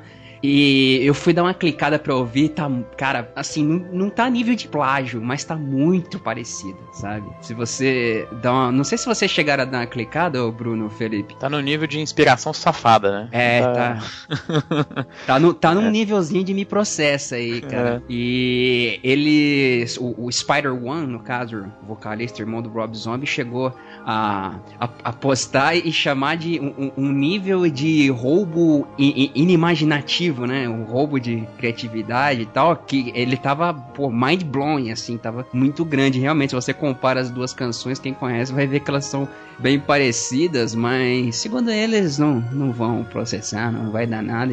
Eu não sei nem, porque tem, tem um esquema de compassos aí que pode ser caracterizado como plágio ou não. E tem o esquema do bom senso também, né, de tudo.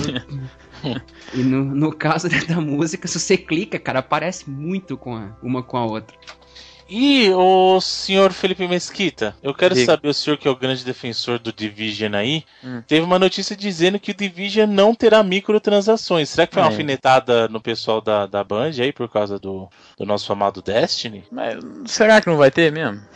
Eu não também sei. duvido, velho. Eu duvido. Agora não vai ter, né? No primeiro ano talvez não tenha igual. Não, no primeiro dia não pode não ter. É. No primeiro dia. Lançou tipo, ainda não... Na verdade não bacana, né? Eles não estão... Por exemplo, vocês não esperem aí chegar segunda-feira e ver os reviews de The Division um dia antes do lançamento, porque ele não vai ter cópia de review mandada antecipadamente para ninguém, não.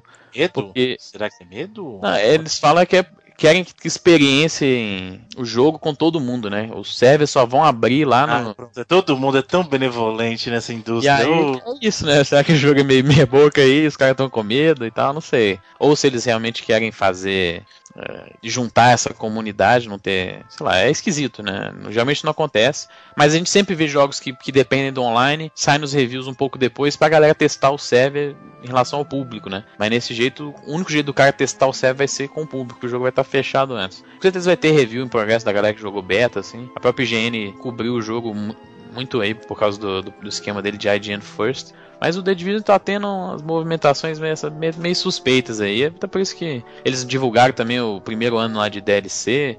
Vão ter atividades tipo raids, assim, a primeira vai ser de graça, como era no Dash, e as depois vão ter. vão estar tá por trás do, do Season Pass e tal. É, o negócio é o seguinte, é, assim como o Dash, acho que a gente vai comentar muito de The Division, assim, porque ele vai ficar nos. Bem provável que ele vai ficar nos holofotes aí pelo menos durante alguns meses porque tem muita coisa aí para ser descoberta por ele, para ser utilizada e tal.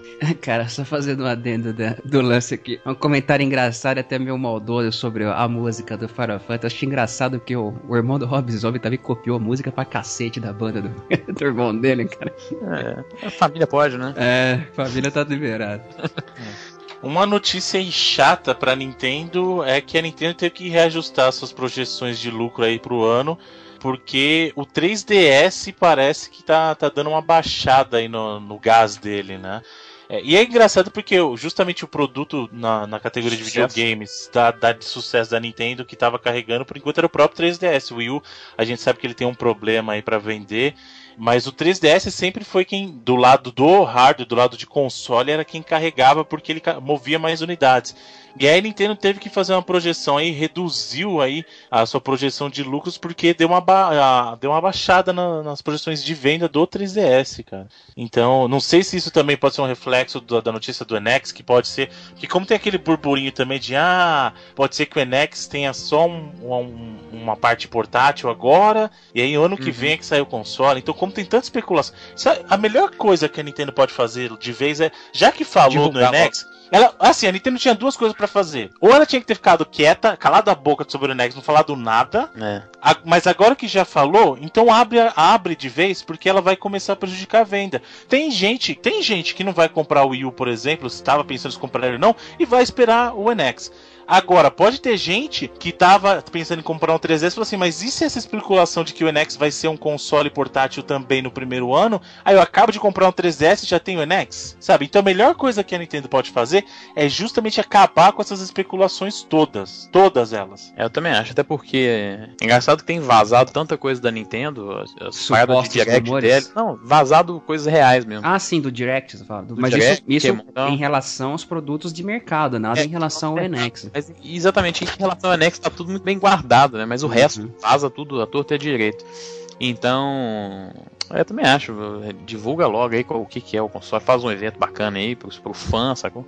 É, porque ficar nessa especulação tá prejudicando, cara. É o que eu falei, o cara que talvez estivesse pensando, pô, esse é o ano que eu vou comprar um 3DS. Aí escuta um rumor desse e fala assim, o quê? É, eu vou comprar cara. um 3DS agora, aí daqui a Legal, três meses a Nintendo. né? É, sabe? Não... E a informação que ele recebeu foi essa, ele não Pensa- vai... pensando bem, já tá, já tá ficando. Porque se a gente for parar pra analisar, o Reloading praticamente surgiu por causa do NX, né? o NX, né? Já vai, vai fazer um ano já, cara. Já vai fazer um ano, né? Bom, tá aí, Nintendo. Pensa com carinho nisso. Esclarece logo as coisas, acaba com todas essas dúvidas, porque o que você tá fazendo de verdade não, não vai ajudar as vendas. Ficar nesse segredo todo agora, você tinha que ficar em segredo do ano passado. Calar a boca falar, ah, não. Ah, não, gente, em 2016 a gente vai falar mais do, do, do NX, hein? Aí deixa o pessoal especular à vontade aí e acontece isso, É cara. quantos eventos da Nintendo tiveram desde aquele anúncio lá. E sempre ela falava, não, hoje não tem notícia da NX. A única notícia dela sempre foi isso, depois daquilo. A gente nunca ouviu nada da Nintendo. Era sempre, não, hoje não tem, hoje não tem a Direct, mas não tem notícia de NX. Hoje Parece que tem, eles tem estão- E3, mas não tem notícia da NX. É sempre isso, é a única coisa que ela falou. Parece que eles estão querendo meio que encerrar o ciclo, né? Antes de. É. tipo, meio que moralmente, assim, tu, tu dar um fim digno pra. Mas não é fim digno. o que É, eles fizeram então- só prejudicou. É isso que eu tô falando, entendeu? Você não ajudou. Não ajudou em nada. Você criou uma hype, então a galera tá aguardando o NX. Eu sou um desses que tô aguardando. Agora, se eu tivesse esperando, vamos por, ah, agora é o ano de comprar o Wii. Eu não compraria, porque eu vou esperar o NX. Eu vou comprar um 3DS agora? É que eu já tenho, mas se eu tivesse que comprar um 3DS agora, eu também não compraria. Porque tem especulação do NX e um portátil também. E a gente sabe que portátil da Nintendo geralmente é, sucesso. retrocompatível. Não, e geralmente é O retrocompatível. console é retrocompatível também. Então, né? exatamente. Eu vou falar assim: eu vou comprar agora o velho, sendo que daqui a pouco já sai o novo e vai ser retrocompatível. Não, É. entendeu? Então é complicado, cara. A melhor, eu falei, a melhor coisa que a Nintendo faz agora é chegar e revelar logo o que é que é o NX pra acabar com essa de especulação. Porque se não for isso que eles estão falando, o pessoal volta a comprar o Wii U, volta a comprar 3DS. E se for realmente, aí já pelo menos o pessoal já se decidiu: vou guardar o meu dinheiro pro NX mesmo, porque é que eles estão fazendo. Se o cara. Olha, eu não sei não, mas eu já tô num nível de maluquice que eles vão aparecer meio com o console do nada, com o jogo, Ah, cara. seria um vacilo do caralho.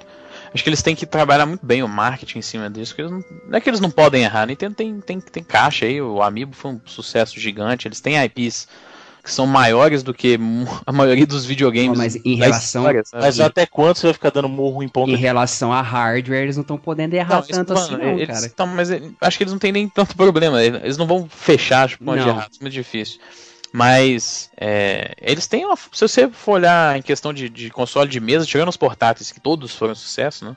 Console de mesa, a Nintendo não tem uma balança positiva, não. Ela tem muito fracasso aí, né? O- a, a maioria. é fracasso, o, o GameCube é fracasso. o- Fracasso, deixa eu esclarecer, pessoal. Fracasso, a gente tá falando de fracasso comercial. Ninguém tá falando que os jogos É. são porcaria, hein? Em relação Porque o cara escuta o que ele quer. Presta atenção, a gente tá falando da questão comercial. Ninguém tá falando que o Nintendo 64 é um lixo, nem o, o, né, Já- o Nintendo GameCube é um lixo. Não é isso que a gente tá falando. É, sucesso mesmo foi o Nintendinho, Super Nintendo e o Wii, né? Bem, né? Foram. Os Super Nintendo entendiam, foram E- pro, pro, pro que era na época. Eles têm uma importância histórica até mais importante, muito mais importante do que a maioria Uhum. dos videogames, do que eles têm sucesso comercial. O Wii Saudades é Super Nintendo, cara. que arrebentou mesmo. Como eu Mas- gostava daquela época. Fora eles, ah, os portáteis, como eu falei, todos foram sucesso, então ela não teve problema aí.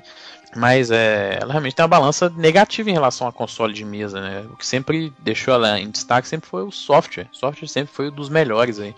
E, e engraçado é que se você for parar pra analisar, muito disso foi o que o Bruno falou, foi murro em ponta de faca, né, cara? Foi. A- Aí que tá, a chance é agora, velho. A chance de... Eu acho que eles têm que pensar bem a estratégia com essa parada. Às vezes, não- talvez lançar agora não é, não é bom. Acho que eles têm que testar bem o mercado. Acho que anunciar cedo demais o NX foi um erro mesmo. Exatamente. Errou lá atrás e agora ela só tá perpetuando o erro, cara.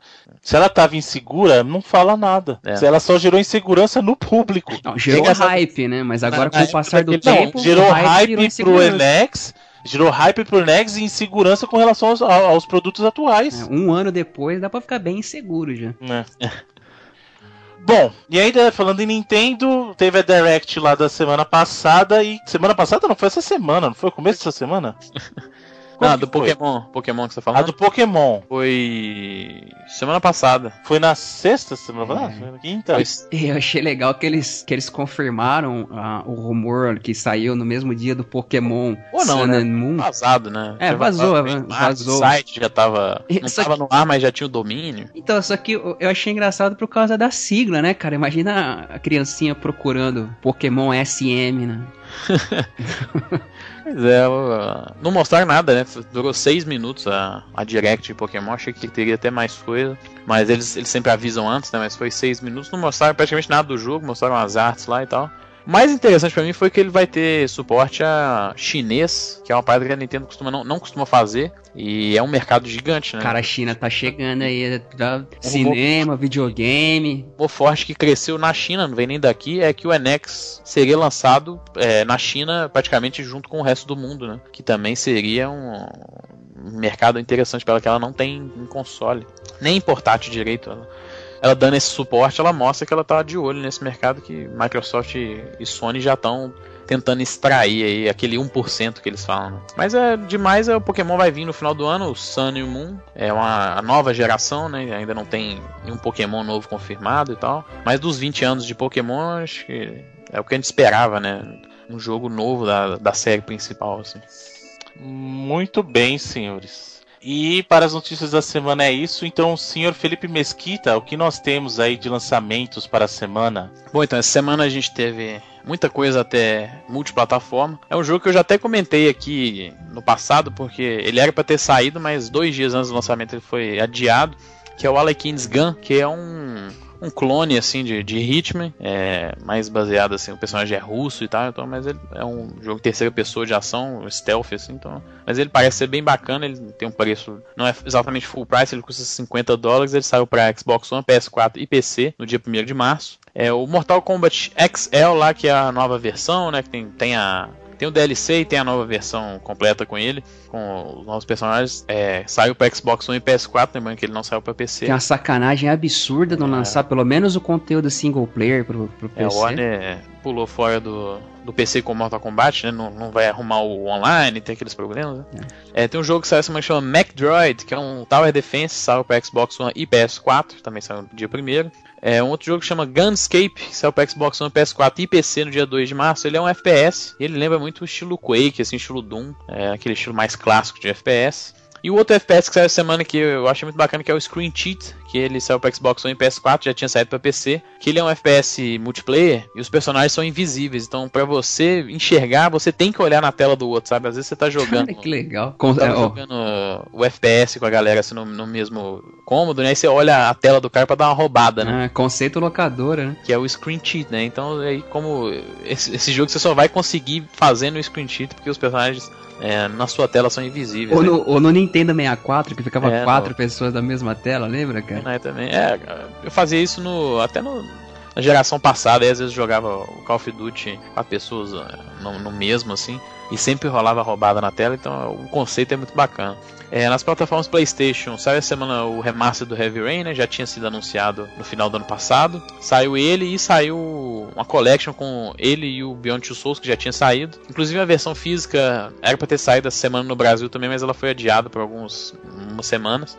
É, saiu também o The Witch and the Hundred Night Revival Edition, que é um RPG é, japonês que já tinha saído pro Play 3. É essa Revival também é tipo um, um porte dela pro PlayStation 4. No Xbox saíram dois jogos aí no programa de Xbox Preview, que é tipo um Early Access no Xbox One. O primeiro é o Prison Architect, que a gente já falou aqui, um simulador lá de, de construção de prisão e tal, bem bacana, vai sair depois em full pro Sony, vai sair pro Play 4 também. E o The Solus Project, que é um walking simulator, um survival assim que o personagem está em Marte, então é um pouco inusitado. E também entrou no, no preview essa semana.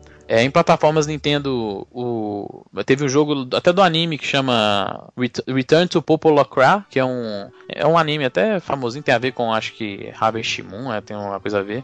E é um jogo de estratégia baseado nesse anime que saiu para 3DS, e é uma, essa IP é até da Sony, então é uma curiosidade, é um jogo que, que é da, da Sony, é, em tese, né, saindo para a plataforma Nintendo.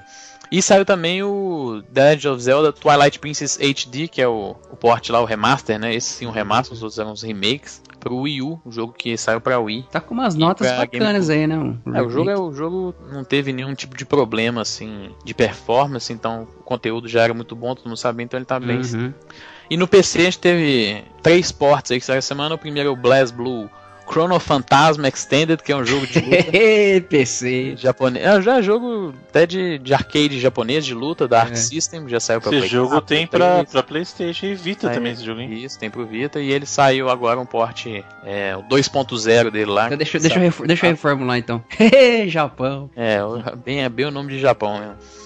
É, o Far Cry Primal saiu essa semana, depois de ter saído semana passada para os consoles, né? E Bruno Carvalho estava certo? Por conta de quê? Estão falando aí que é mó hip-hop do. É, o mapa é o mesmo, né? É do mesmo mapa do Far Cry 4. Eu falei, mano. É, era, era pra ser um DLC de, de Far Cry 4, cara. É, o, o Gears of War Ultimate Edition saiu pra Sony ano passado, saiu agora pra PC também. Até comentei que ele tá com uns problemas lá, e ele saiu só pra Windows 10 Store, né? Então ele teve esses problemas, mas Gears of War em si é um jogaço, então se não tiver nenhum problema, a galera do PC poder aproveitar. E um MMO que tá saindo agora, que tá fazendo muito sucesso, que é o Black Desert Online. Ele tá fazendo muito sucesso por causa que o, a, a página lá de criar o seu personagem é muito detalhista, assim, tem os detalhes, a galera tem criado, criou o Michael Jackson é, lá na. Michael Jackson branco lá na, no jogo, ele ficou praticamente idêntico, sabe? Foi, foi muito engraçado, assim. Uhum. E ele tá fazendo um sucesso grande aí na cena do MMO. Agora, a, a, essas ferramentas de criação de personagens estão baratas para despertar a criatividade da galera, né? Teve do do Fallout 4 saiu uma galera, do XCOM 2 saiu uma galera bacana. Não, o do Black Desert, depois a galera procura aí, é, é idêntico. Eu vou até postar a foto do, do Michael Jackson no, no link aí pra galera ver que é o, cara, o cara compra o jogo e demora, sei lá, 14 horas pra começar a jogar. Fica só brincando na modelagem de personagem. Pois é. E essa semana foi isso. Um bocado de lançamento. Muito bem. E o povo clama, o povo quer saber o que os senhores jogaram essa semana. Olha aí. Eu começo hoje? Manda bala. O... Eu peguei um lance meio retrô depois daquele papo que a gente teve sobre jogos que envelheceram e tal, né? E até tinha comentário do Zelda. Eu peguei para rejogar Zelda. É, continua, o, o, no caso. Qual deles? Ocarina, Ocarina of Time. Hum. Pô, continua um jogo. Faz acho que uns dois, três anos que eu não pegava pra revisitá-lo. Ele continua um jogo bem bacana, mas a câmera ainda me incomoda absurdamente, cara. Toda hora eu quero virar pra olhar, sabe? E eu acho que merecia um remake do, do pique que estão fazendo mais ou menos que ou pelo menos mas que... teve o Karina teve no 3DS. não, é, eu não cheguei a jogar o 3DS. É um foi um remake remake mesmo?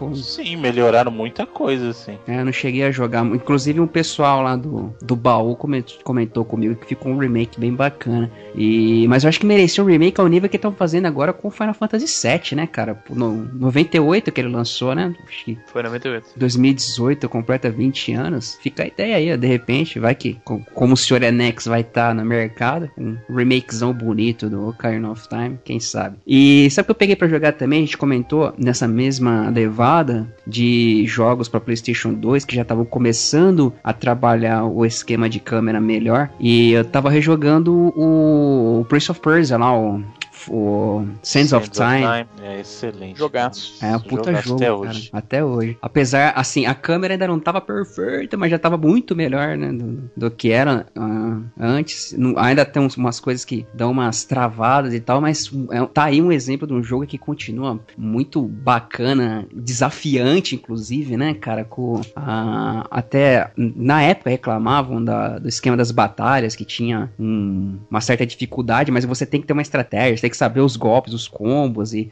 se torna um jogo muito legal com o Prince of, como se fosse o Prince of Persia original portado para o mundo 3D. Foi gostoso revisitar, mas uma coisa que me deixou com raiva é relembrar o ódio que eu tenho da Fara, cara, tá ligado?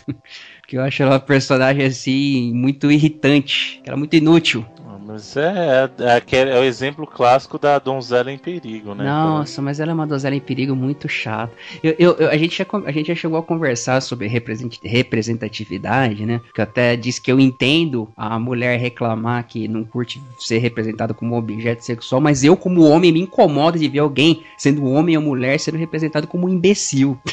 Isso acontece em muitos jogos, cara. A Fara me dá muita raiva. Mas continua um jogo bem bacana, hein? Você sabe que você tá criticando a Princesa Peach também, né? Ah, mas a Peach não te acompanha no, no jogo e que ela poderia te ajudar, mas ela fica lá sem fazer porra nenhuma, sabe? É outra, é outra conversa. É igual, lembra da Natália, do GoldenEye? Hum. Tipo, ou, ou, aquela outra menininha que tinha no. Na, no próprio que a gente citou do. Não, mas aí no caso do Golden é porque o universo do 007 é assim, você tá ligado, né? Uhum. Do Missão Impossível também, que tinha uma, uma mocinha. Cara, não fa... ainda bem que hoje não fazem mais isso. Não só com mulheres, não é uma exclusividade de personagens de mulheres, mas eu falo de sidekicks imbecis que poderiam contribuir, mesmo que fosse. O, o, o sidekick fica ali parado em cima daquele switch ali para mim, por gentileza, mas nem isso, tá ligado? Ligado? E eu acho, eu fico feliz que pelo menos hoje em dia faz tempo que eu não encontro com um sidekick imbecil. Mas foi bem legal relembrar o Sands of Time, ainda mais que eu peguei um patch que corrige o aspect ratio no PC, ele fica bem bonito, sabe? Com, não, não fica aquele ah, esticadão, né, do que é do 4x3, ele corrige bem legal o aspect ratio. Eu comprei no GOG, cara, mó cara, eu só tinha jogado na época do Play 2, nunca tinha pego para jogar a versão do PC, só agora que eu fui pegar para jogar, é bem legal relembrar. E eu vou jogar os outros na sequência também, que não vai sair na locadora, antes que vocês me perguntem. Ou será que sai? Ah, de repente, nunca se sabe. Nunca se sabe. E o senhor, Sr. Felipe, o que, que o senhor jogou? Bom, continuei jogando lá o, o beta do. Opa, opa! Do que? Não, esse, esse, esse, pode falar. O do Trackmania Turbo, o jogo lá de corrida da Ubisoft. Cara, o jogo é muito bom. Eu fiquei, tipo assim, comentei esse ano passado, eu tinha jogado algumas horas e tal. E me, ele me lembrava do que já era o Trackmania. E aí, no PC, quando eu jogava, eu fui jogar online e tal. Cara, eu fiquei viciado. É, eu larguei o, o, o jogo assim no, no rank lá, com o beta ele é reduzido, né? No mundo tinha um pouco, um pouco mais de 30 mil jogadores, eu acabei largando o beta quando eu tava entre os 300 primeiros e tava o segundo melhor jogador do Brasil até, entre os do beta que tava lá, do tanto que eu fiquei jogando, cara, tipo assim, tentando melhorar o meu tempo e tal.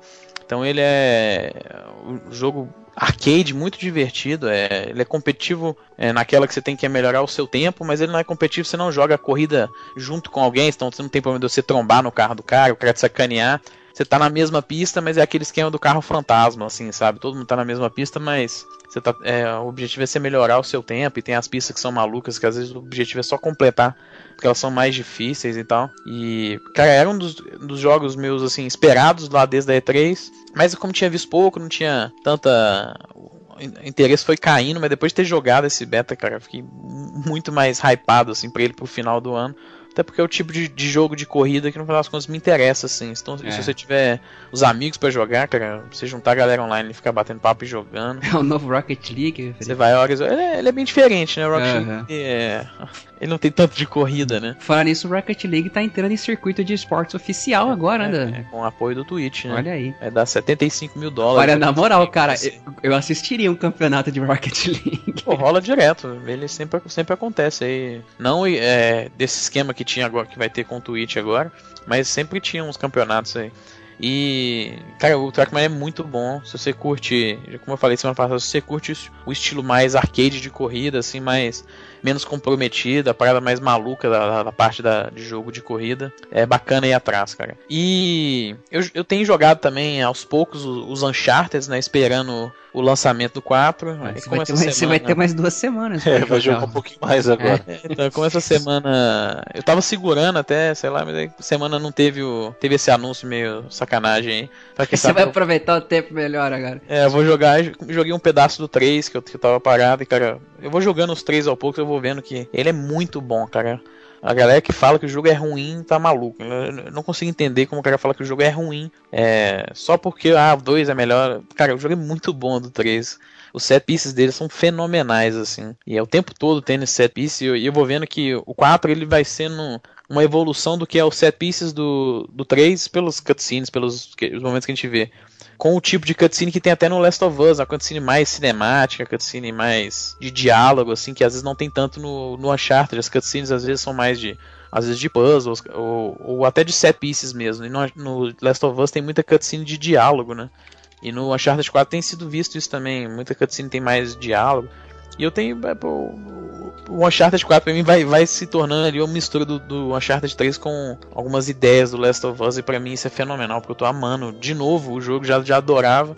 E engraçado que eu tô achando melhor, assim, é o único que eu tô achando melhor do que eu joguei na época. Um é mais ou menos o mesmo esquema, o 2 jogaço, assim, no remaster continua mesmo, mas o 3 eu tenho achado ele até melhor, pelo talvez seja pelo que a gente tem visto de evolução em relação a, ao mercado, os jogos ficando mais cinemáticos mesmo, e ele, eu vejo que ele já tinha isso, e pô, muito bacana, quem não, quem não jogou Uncharted ainda vai ter aí a, as duas semanas a mais, como o Edu falou, pra poder jogar. Collection tá valendo a pena. Tá, tá. Ah, e essa semana vai ter, isso que a gente fala no lançamento, mas vai ter o, o multiplayer aberto lá na, na PSN do 4. É, não precisa de, de, nem de ter Plus para jogar. Então, se você tiver um Play 4 aí, só entrar na loja lá e baixar que vai estar tá aberto para todo mundo. Aberto, jogar. aberto, aberto mesmo. Total, não precisa nem de Plus. Então, só entrar lá e baixar. Começa amanhã, duas horas da tarde, se não, se não me engano. Amanhã? Sexta-feira, é. dia 4 de março. Começa e acaba na segunda-feira, dias 6 de março. Mas aí é durante a madrugada, então não sei. Mas começa sexta-feira, dia 4. Acho que aqui no horário do Brasil vai dar tipo 2 horas da tarde. Segunda-feira é dia 7, Felipe, só pra Segunda-feira é dia 7. Não, não, 7 é, tá certo. Segunda-feira é dia 7. 6 é, 6 é, é domingo. Muito bem, Edu. Aí, a galera tava reclamando da história do programa passado, agora vai é, matemática. É porque, é porque é no meio da madrugada aí. no horário. Fala, fala, aí, falar em segunda-feira. Tá fuso, né? É, tá errado. Falar em segunda-feira, dia 7, ó. Vocês estão ligados, né? É. É, é a galera, tem a galera cobrando aí, hein? Não é. sei. Segunda sete é o quê? Primeira, primeira segunda do mês, é isso? É, acontece, que que a, acontece alguma coisa na primeira segunda do mês. É, acontece alguma coisa aí. Muito bem, senhores. Então é isso. Muito obrigado pela sua companhia. Ah, Bruno, Bruno, já só interrompendo rapidamente, vou deixar um recadinho que essa semana eu fiz uma coisa bastante curiosa em, em relação, é, na verdade é um jabá próprio. Eu então aqui entre 2009 e 2012 eu mantinha um, um blog que eu escrevia diariamente. Eu cheguei até a comentar que eu fiquei enchi o saco porque a galera começou a copiar minhas coisas e postar em outro lugar. E essa semana eu comprei o domínio de volta e botei ele no ar novamente. Então quem quiser visitar, é o www www.ninhodamente.com.br. É um exercício interessante para mim de eu ver como é que a cabeça muda no decorrer dos anos, assim, né? Muito bom. Então prestigiem, por favor, o site do nosso amigo Edu, que é o Ninho da Mente. ninhodamente.com.br, é isso? Exatamente. Muito bem. Tem até, tem até textinho de videogame lá, tem muita coisa de filme de terror. É, eu dei uma lida lá. O dia que você ressuscitou tem umas paradas de videogame bacaninha, né? Poderia escrever no Reloading, né? Então. É. Muito bem, senhores. então, depois desse momento jabá e do Edu, você quer fazer um jabazinho também, Felipe, ou não? Tá de boa? Eu tô vendendo um, um Fusca 88. pô, eu tô vendendo aquela minha placa de vídeo. Ainda, velho? é, porque... É a crise, pô. É. Muito bem, senhores. Então, por essa semana é isso. Muito obrigado a todos pela companhia. Vocês podem uh, visitar o nosso site. Se você está escutando esse programa porque algum, amiguinho te indicou, colocou aí para você ouvir, nós estamos no reloading.com.br, esse é o nosso site, onde você pode encontrar é, os posts desse episódio e comentar. Nós estamos no Twitter, nosso perfil é reloadingbr, ou twitter.com.br reloadingbr. Reloading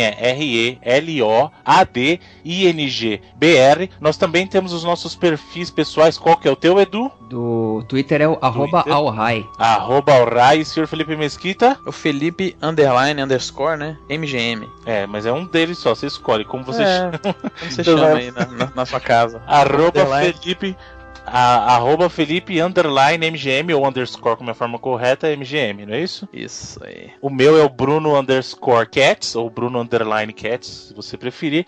Nós também temos uma página no Facebook, é facebook.com barra reloadingbr, você pode visitar a, nossa página lá, curtir, compartilhar com seus amiguinhos, por favor, se assim você o quiser. Você também pode nos adicionar ao seu agregador de podcast de preferência, ou então no iTunes, é só procurar Reloading e você lá nos encontrará. E como toda semana, você já me escuta falar isso, então você que já sabe, temos aqui a escolha para encerrar o programa de uma música de um dos integrantes desse programa. E essa semana a escolha é do senhor Edu. Edu não vai roubar minha música. Não, não. O Bruno tá com medo que a gente, a gente conversou hoje de manhã a respeito de, de música, mas eu não vou roubar e não vou nem colocar que eu tinha comentado contigo. Eu vou aproveitar o embalo do, da minha recente revisita e vou deixar a música tema do Prince of Persia, The Sands of Time, que é um tema bem bacana. Muito bem, muito obrigado, senhores. Até a próxima semana. Até lá. Valeu.